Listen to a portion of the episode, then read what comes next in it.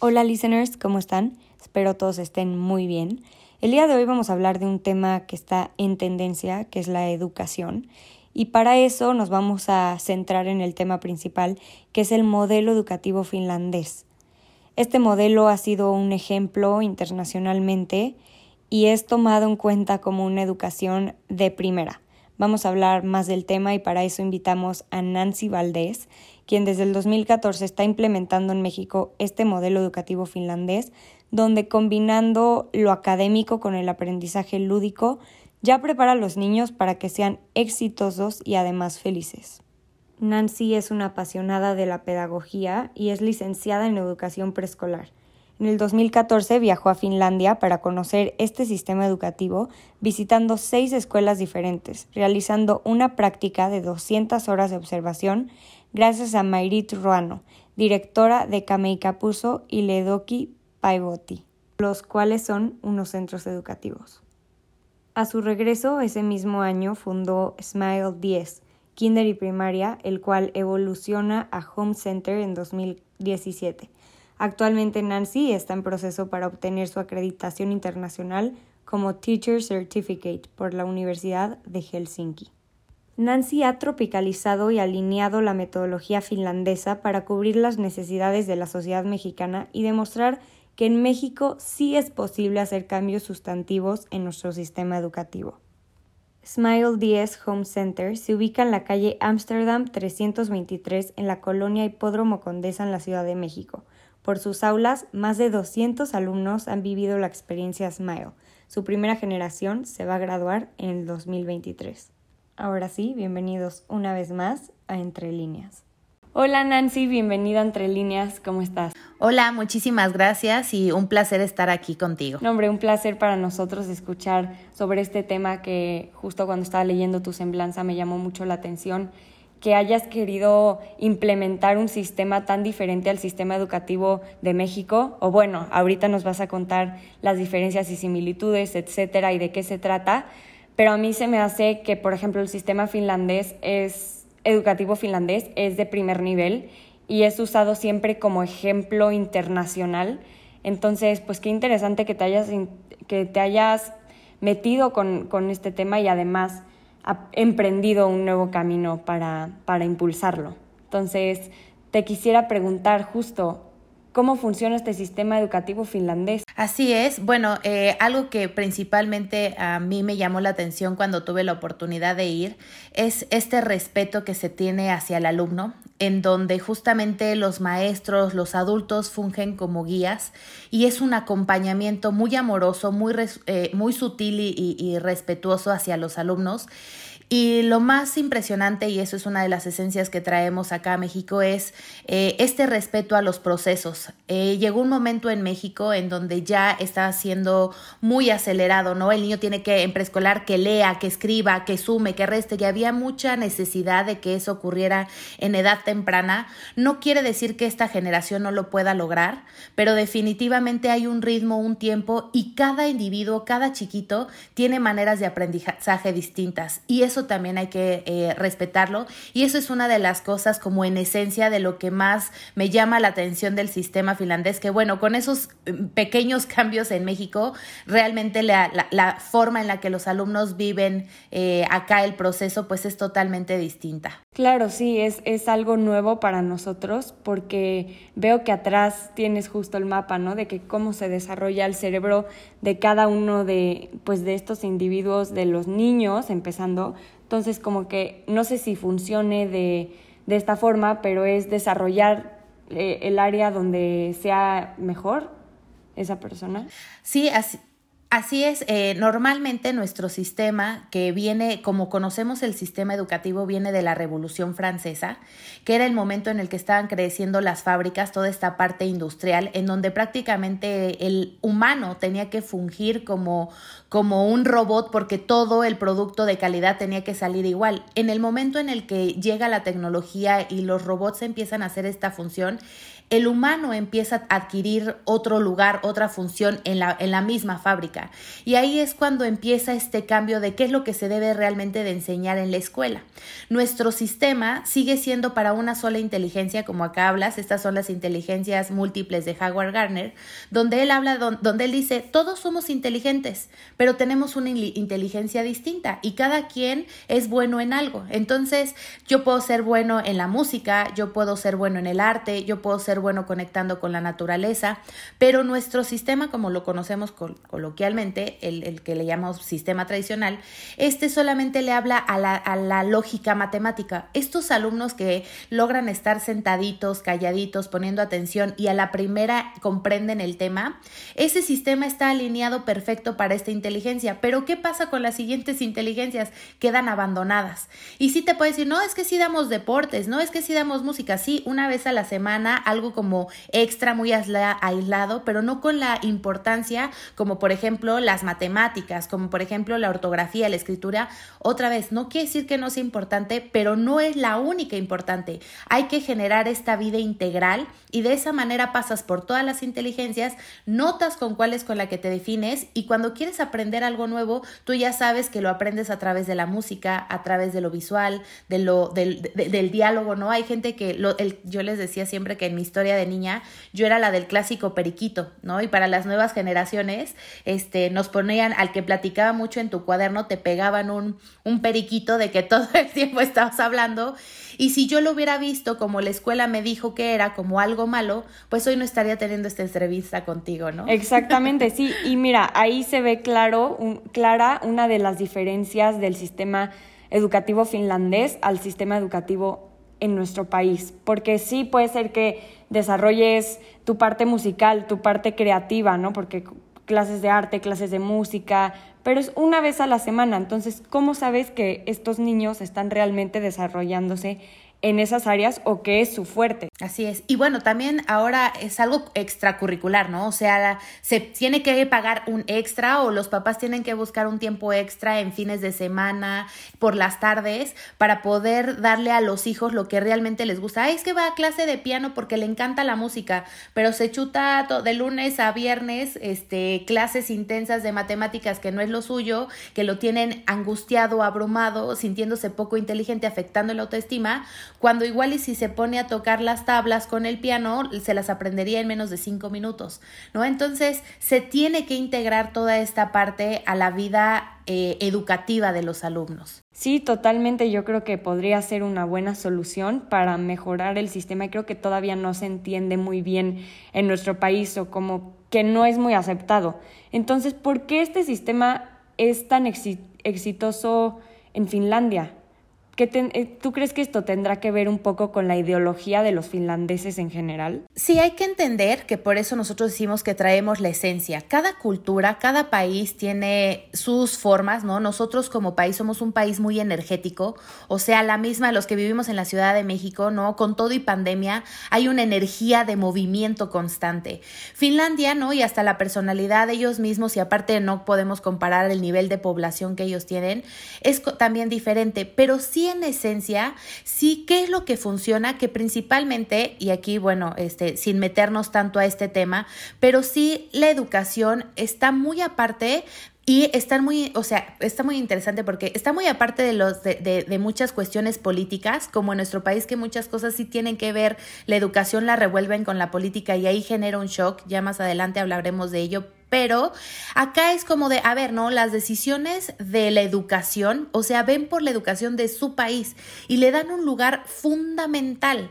Y entonces realmente los recursos, todo, todo está diseñado para que las escuelas tengan esta parte, ¿no? Entonces ahí es donde ellos se alinean como, como país, realmente terminan siendo un equipo y esto es lo que hace que realmente se posicionen en el mundo como una potencia educativa donde en exámenes PISA, que son donde se posicionan, puedan decir, oye, estamos en el número uno, pero hicieron cambios en el aula muy importantes que hoy nosotros no podemos hacer porque eh, y todo este tema político termina por decir no es posible. Y ahí es en donde viene este bache para México. Y fíjate qué interesante que justo que juntes como esta parte del, de la ideología política que se mezcla con la ideología de la de la importancia de la educación en nuestro país, totalmente concuerdo contigo. Creo que ahí hay algo más allá, no solamente lo que, lo que percibimos todos los días, pero algo que en lo personal se me hace muy importante son las pruebas. Ahora que mencionas la prueba PISA,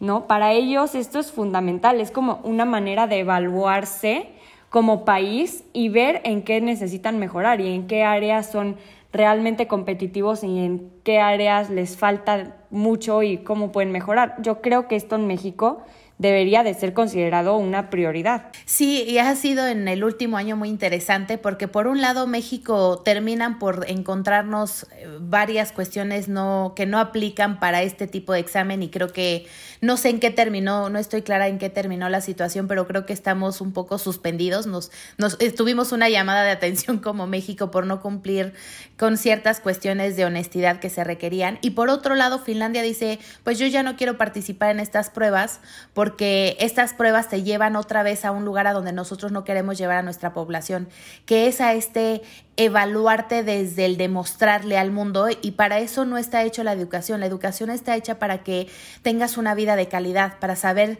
eh, si se enfrentan nuevos cambios en la vida, cómo asimilarlos, cómo entenderlos, cómo entenderlos. Que realmente ya antes se decía, no es que la escuela tiene que ver con un éxito en, en el futuro, quién quiere ser de grande y hoy ya es un, quién quiere ser hoy.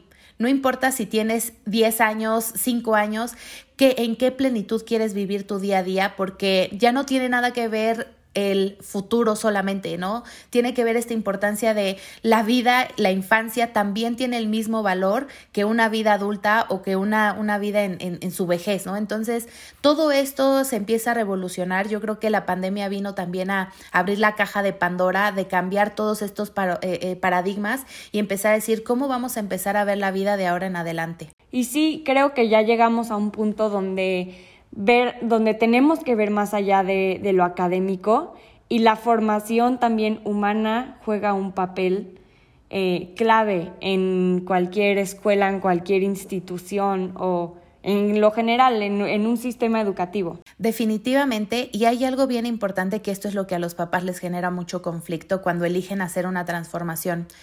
A nosotros, ¿no? La generación, yo soy generación millennial y ya había muchos cambios que no en la vida cotidiana que no funcionaban, como por ejemplo, cómo se veía la cómo se ve una familia. Cuando yo estaba en la carrera, ¿no? Nos hacían hacer títeres de eh, mamá, papá, hermano y hermana y hoy sabemos que la familia, ¿no? Ya no funciona desde ese lugar, ya no se ve desde ese lugar. Que la mujer se incorporara al mundo laboral le vino a dar un impacto muy fuerte a la sociedad. Y eso es lo que, en mi punto de vista, y por lo que he escuchado también de otros expertos, es un, tenían que habernos enseñado eso en la escuela.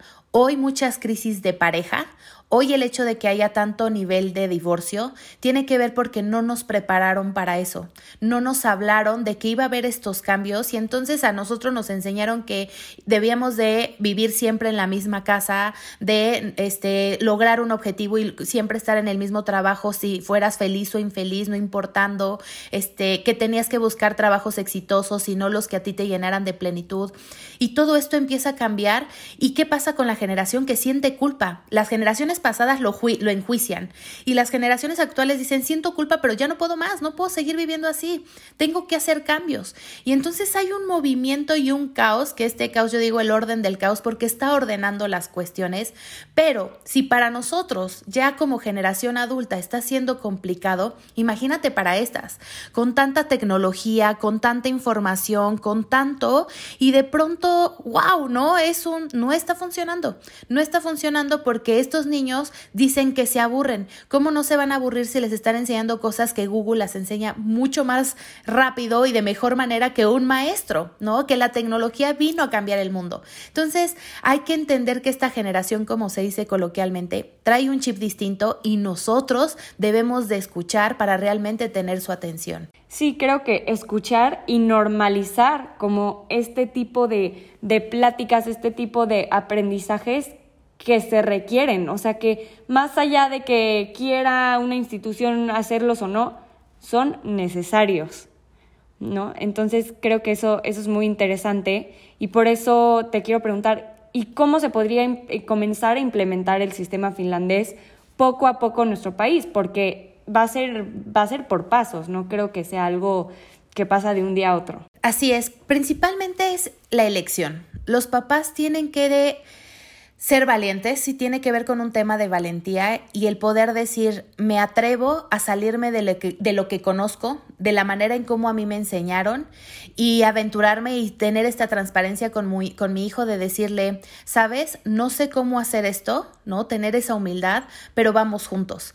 Muchas veces en la educación a los papás les da este miedo porque dicen, ¿qué tal que le enseñan la matemática? No, nosotros enseñamos las matemáticas de una manera distinta, este, enseñamos que ellos piensen, analicen, cuestionen y de pronto los niños hacen unas preguntas que dices, me estás poniendo en jaque porque no sé cómo responder. Y eso da a veces mucho miedo al adulto y también poder decir, no lo sé, vamos a investigarlo juntos, espérame porque no sé si lo que te voy a decir es realmente lo que quiero que escuches ahora, pero déjame preparo yo también. Tener esta, esta compasión también contigo mismo de decir, no puedo darte siempre las mismas respuestas y más por cómo se está moviendo el mundo. Eso principalmente. Y las otras ya es cómo se ve reflejado en un, en un espacio, en una escuela. Para nosotros, eh, como puntualmente, por ejemplo, el tema de eh, las horas de llegada. En Smile lo que pueden hacer es que pueden llegar desde las 7 y media de la mañana hasta las 10. Y esto porque es con la intención de que ellos, la, la vida de los papás cambió, los horarios cambiaron. Hay papás que entran a trabajar a las 9 y media, otros a las 10, otros a las 8. Y entonces cada quien para generar una calidad de vida va a elegir qué horario le acomoda como familia. Y entonces ya no despierto al niño, apúrale, córrele, ¿no? Y el, niño viendo a la mamá loca metiéndosele en el coche, toda acelerada porque le van a cerrar la puerta de la escuela y luego qué hago con el niño, sino que exista una calidad de vida desde que despiertan. Oye, vamos a desayunar algo rico, vamos, te cuento un poquito de que hoy tengo una junta importante, estoy un poco nerviosa y cuéntame, ¿tú a qué, a qué reto crees que te vas a enfrentar a la escuela? O sea, tener estos diálogos por la mañana. Otra, ¿Y qué pasa? ¿No? Nos dicen, bueno, ¿y qué pasa? ¿Se pierden las clases? No. Hay que preparar al cuerpo. Normalmente a nosotros nos tocaba de ya son las 8 de la mañana y estás las primeras dos horas como que medio despertando, como que entendiendo el mundo, ni sabes qué onda, pero hay que preparar al cuerpo. Eh, los ojos para toda esta parte académica son muy importantes y no entendemos que son un músculo, que no es, órale, ponte a leer y ya. No, debe de haber una, una preparación para el que los ojos tengan disposición. Los oídos pueden estar, hay tanto ruido que de pronto no tengo la disposición de escuchar lo que tengo que escuchar. Entonces hay que preparar a los oídos. El cuerpo puede estar inquieto o muy dormido. ¿Cómo lo preparo? Entonces durante la mañana hay que preparar el cuerpo para el resto del día.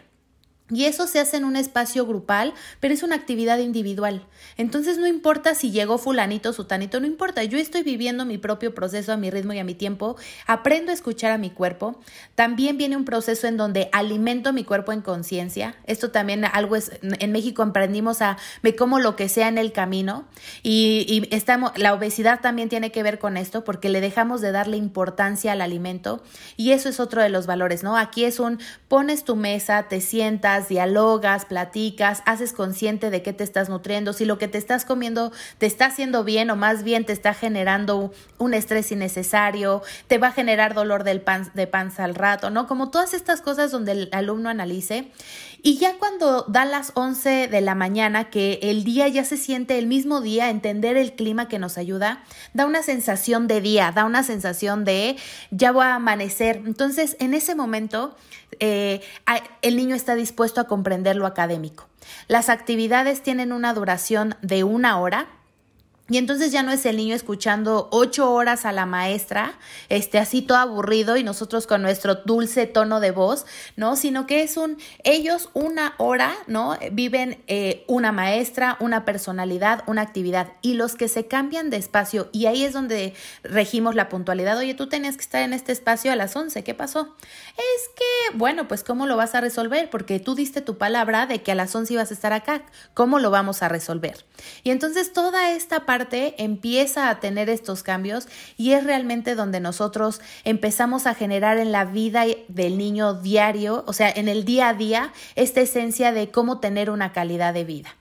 Eh, y esas son como las cuestiones que se pueden ir haciendo paulatinamente y no afecta para nada en el aprendizaje de los pequeños. Sí, eso está muy interesante porque pues darles esa libertad como de responsabilizarse, creo que les da autonomía les da como esa conciencia de decir, yo hice este compromiso, o sea, como decías, a las 11 quedaste de estar aquí para hacer tu actividad que dura una hora. ¿Dónde estabas o qué pasó? Es como una, de cierta forma, una autonomía desde chiquitos para tomar sus decisiones, sus responsabilidades y estar conscientes sin que alguien esté atrás de ellos presionándolos como es en una escuela normal, ¿no? A las 7 en punto tienes que estar en la puerta y si son las 7.03 te cierro y adiós, te tienes que ir a tu casita y, ¿sabes? O sea, ese tipo de cosas, pues sí creo que pueden ayudar a que la formación sea diferente.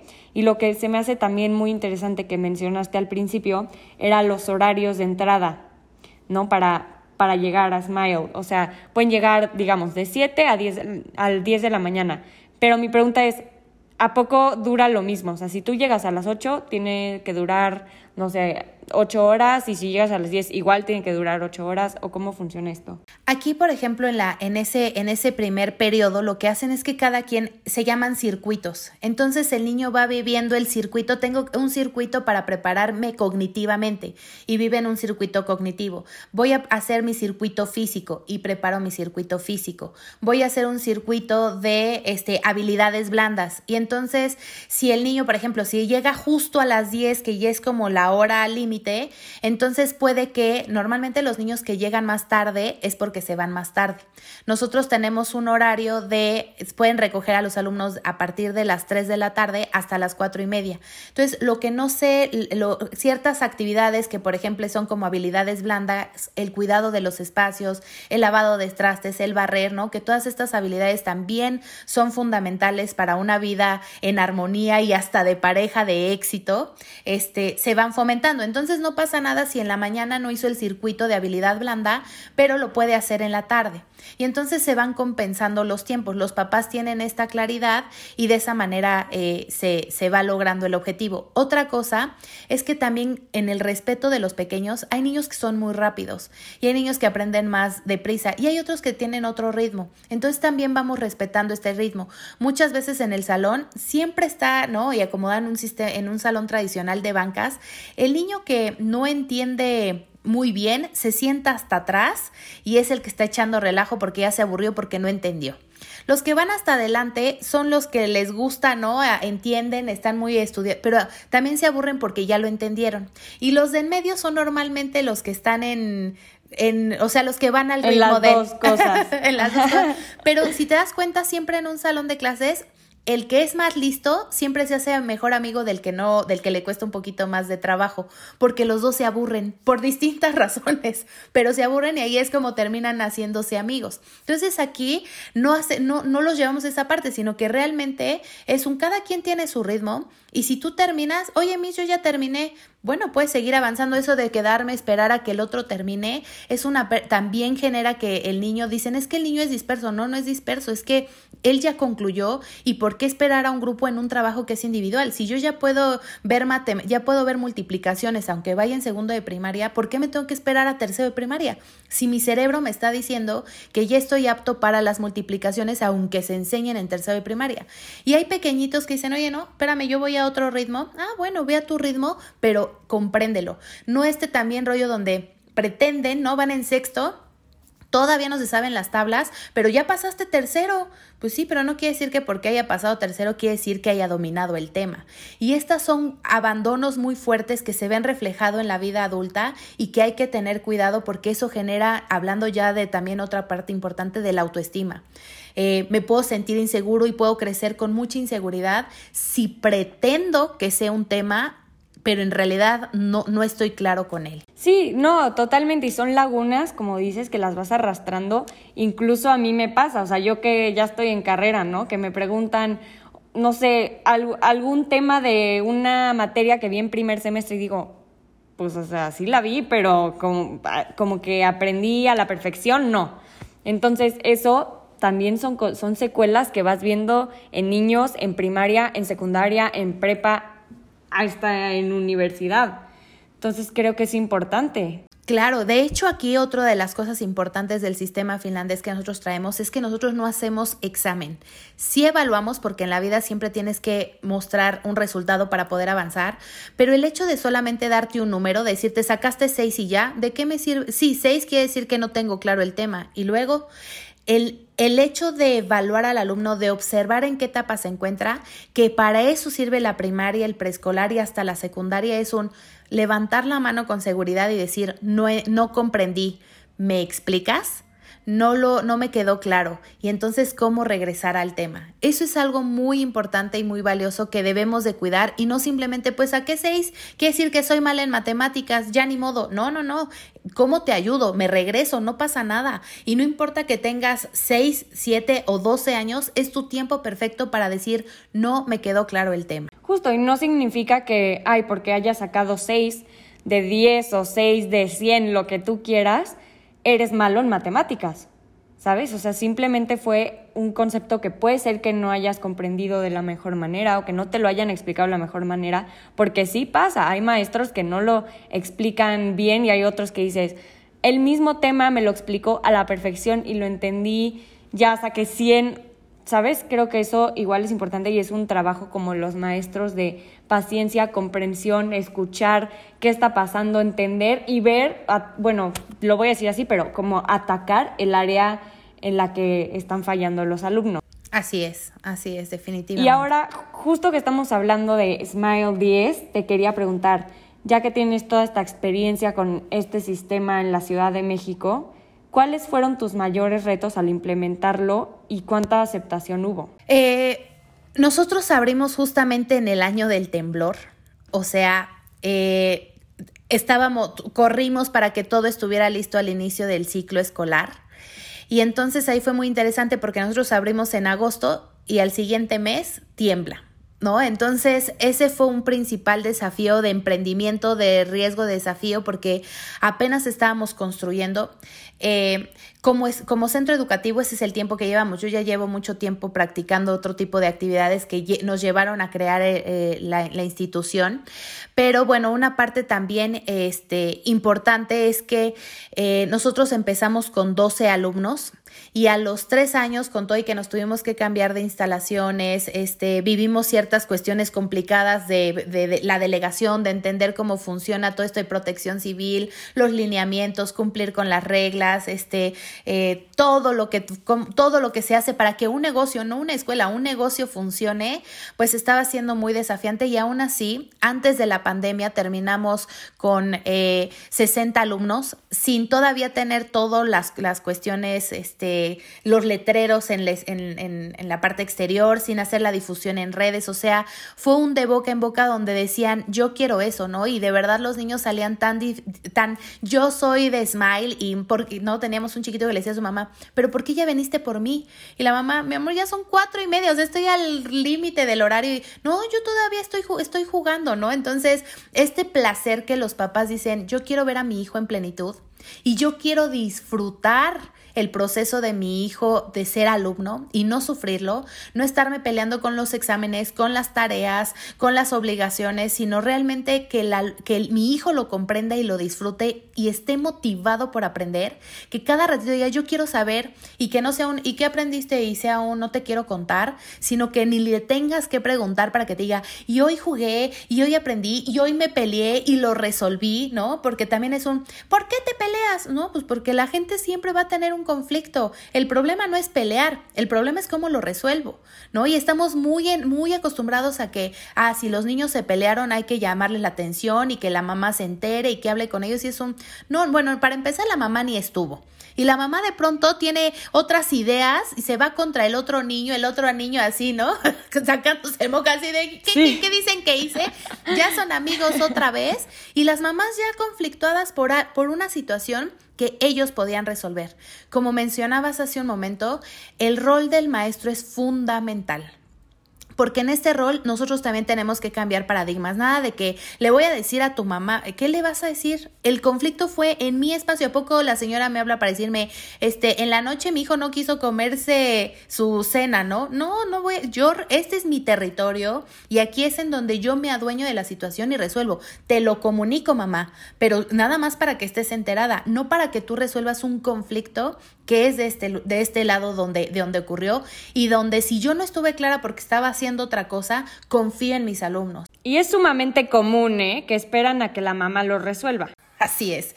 Y aparte, esta parte de no enseñar al alumno a enfrentar la situación, oye, vamos a resolver aquí el conflicto y cómo genero que el alumno me deje de mentir. Te voy a compartir algo que eso sea de esas cosas tan básicas como si el niño te dice que va a ir al baño y no va al baño, desde ahí se crea un tema de confianza si realmente normal, bueno, yo lo hacía, ¿no? Cuando ya me quería tiempo de descanso porque ya me abrumía, que ahora que ya estaba abrumada, que ahora en el trabajo se ve un se van a echar al cigarro o se van por el café, que es este tiempo de esparcimiento, ¿por qué le tenemos que decir voy al baño si no es baño? Voy a esparcir mi mente, ahorita vuelvo. Necesito tanto tiempo. ¿No? Pero voy al baño, me sentía mal, me dolía la cabeza, dolor de panza, este, tengo que ir a la enfermería. No, no es cierto, nada de, nada de eso está pasando. Solo tu cuerpo necesita movimiento, ya te saturaste, ya estás cansado, ya no me quieres escuchar, ya fue abrumador. Tu cuerpo te está diciendo es momento de parar, de ir a tomar aire y de comprometerte a regresar. Nosotros, por ejemplo, no dejamos tareas y es un, mira, aquí este es tu espacio de trabajo, este es el momento en donde tienes que hacer esta actividad. No la realizas, no la cumples, te la llevas a casa pero es tu responsabilidad. Tú eliges si lo trabajas aquí o te llevas a casa o en casa tienes tiempo de estar con mamá para ver una peli, para jugar un juego de mesa, para crear un rompecabezas. Tú eliges y otra vez lo regreso a la responsabilidad y genero confianza. A mí los niños de verdad vienen y me dicen, hoy mi cuerpo y yo siento que no tengo ganas de trabajar. Este, ¿qué hago? Ni modo que lo regañe, o sea, todos hemos, hasta adultos pasamos por un, hoy no, hoy no tengo, a, hoy el día está nublado, hoy no, ¿no? Entonces, en lugar de regañarlo o que me mienta, es un, ¿cómo lo vamos a resolver? ¿Cómo cambiamos la situación de tu cuerpo? Y vamos a hacer algunos ejercicios y vamos a ver si, no, no lo logramos, bueno, aquí tenemos camitas, bueno, ve, descansa media hora, deja que tu cuerpo tenga periodo de, descanso y vuelve, porque el descanso ya no es un qué flojo eres, el descanso es una necesidad básica del cuerpo para tener disposición a, al aprendizaje.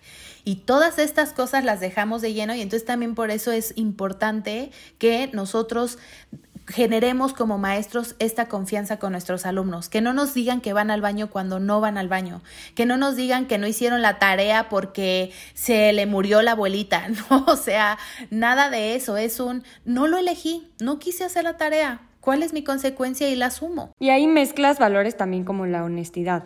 Totalmente. Los acostumbras a ser personas honestas. Bueno, ni siquiera los acostumbras, más bien los impulsas a hacerlo. Así es. Que está mejor aún.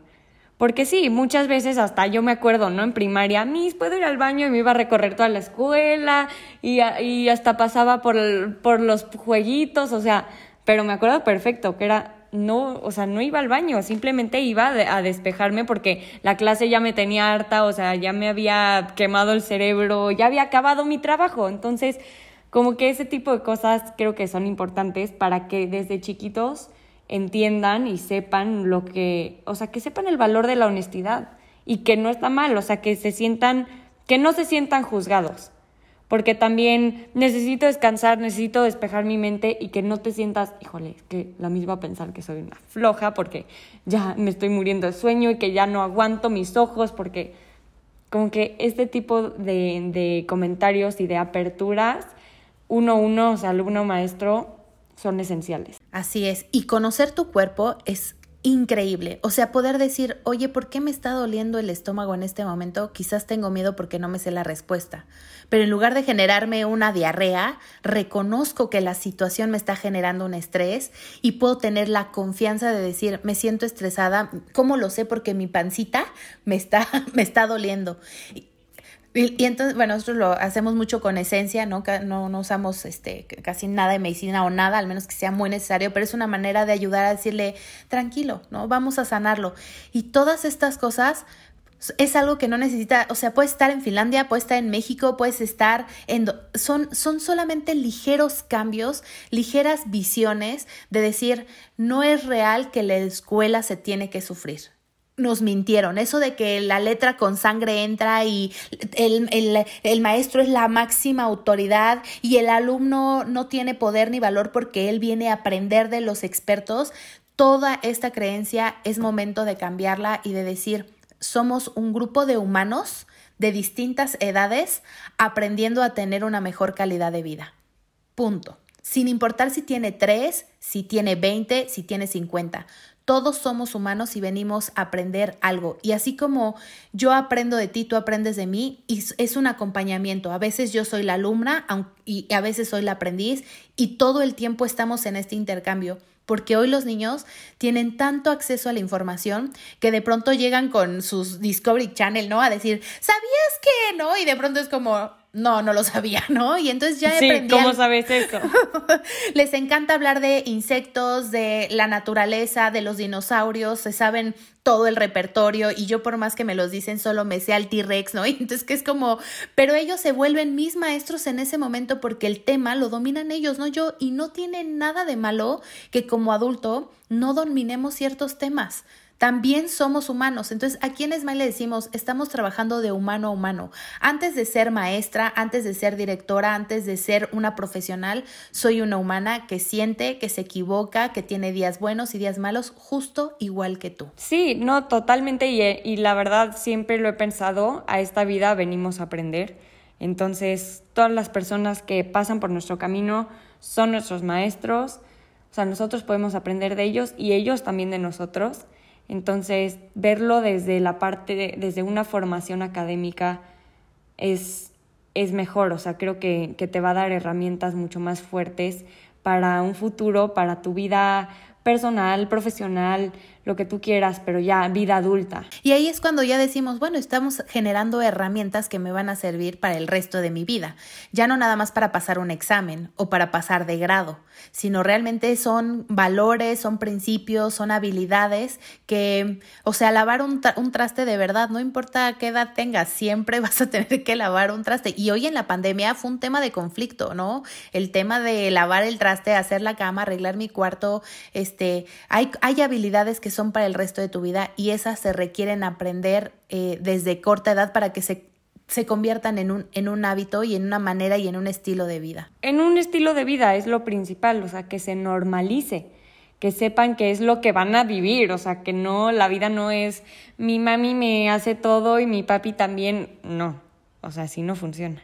Entonces, qué bueno y qué interesante y me encantó saber más acerca de este sistema que no estaba tan familiarizada entonces sí creo que podría implementarse en México, sí creo que se podría convertir en algo que impulsa a nuestro país a tener una educación de primer nivel. Simplemente tiene que ser un cambio por etapas, como lo habíamos dicho, con pequeños cambios. Si no es tan aceptado, pues de, de un día a otro, pues bueno, entonces irlo implementando poco a poco eh, en grados escolares, no sé, como empezando desde de los pequeños y después ir como subiendo estas conductas, estas actividades a distintos grados superiores de educación.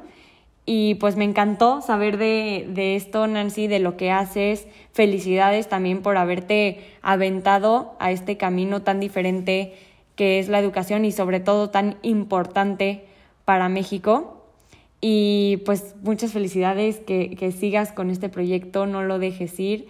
Y en serio, muchas gracias por, por, por, toda la plática, me fascinó lo que nos contaste. No, muchas gracias a ti por el espacio y bueno, pues por, por un mejor país, que esa es realmente la, la misión. Como mexicanos nos, nos merecemos vivir con esa calidad de vida, con esa confianza, con esa seguridad, confiando entre nosotros, ¿no? Confiar que si dejo mi puerta abierta, está bien porque la gente sabe que una puerta abierta no es un puedes entrar y listo, ¿no? Entonces, todos estos valores y todos estos miedos con los que de pronto vivimos, pues que vayan que vayan cambiando generación por generación hasta que lleguemos a decir sí, los mexicanos sí somos confiables, sí somos trabajadores, somos buenas personas y, y podemos trabajar como equipo, como, como, como mexicanos. Sí, que es lo principal, el trabajo en equipo siempre pues nos va a ayudar y creo que el mexicano también en cierta forma es cooperativo. Lo hemos visto en distintas situaciones, en desastres, en situaciones de felicidad o de, de tristeza y tragedia, etcétera. Creo que en general somos unidos y cuando, cuando nos los proponemos y cuando estamos dispuestos a hacerlo, funciona. Entonces esto es, es, Así es. es esencial. Así es. Muchísimas gracias. No, gracias a ti Nancy y pues seguimos en contacto y seguimos pendientes también en Entre Líneas. Muchísimas gracias. Seguimos.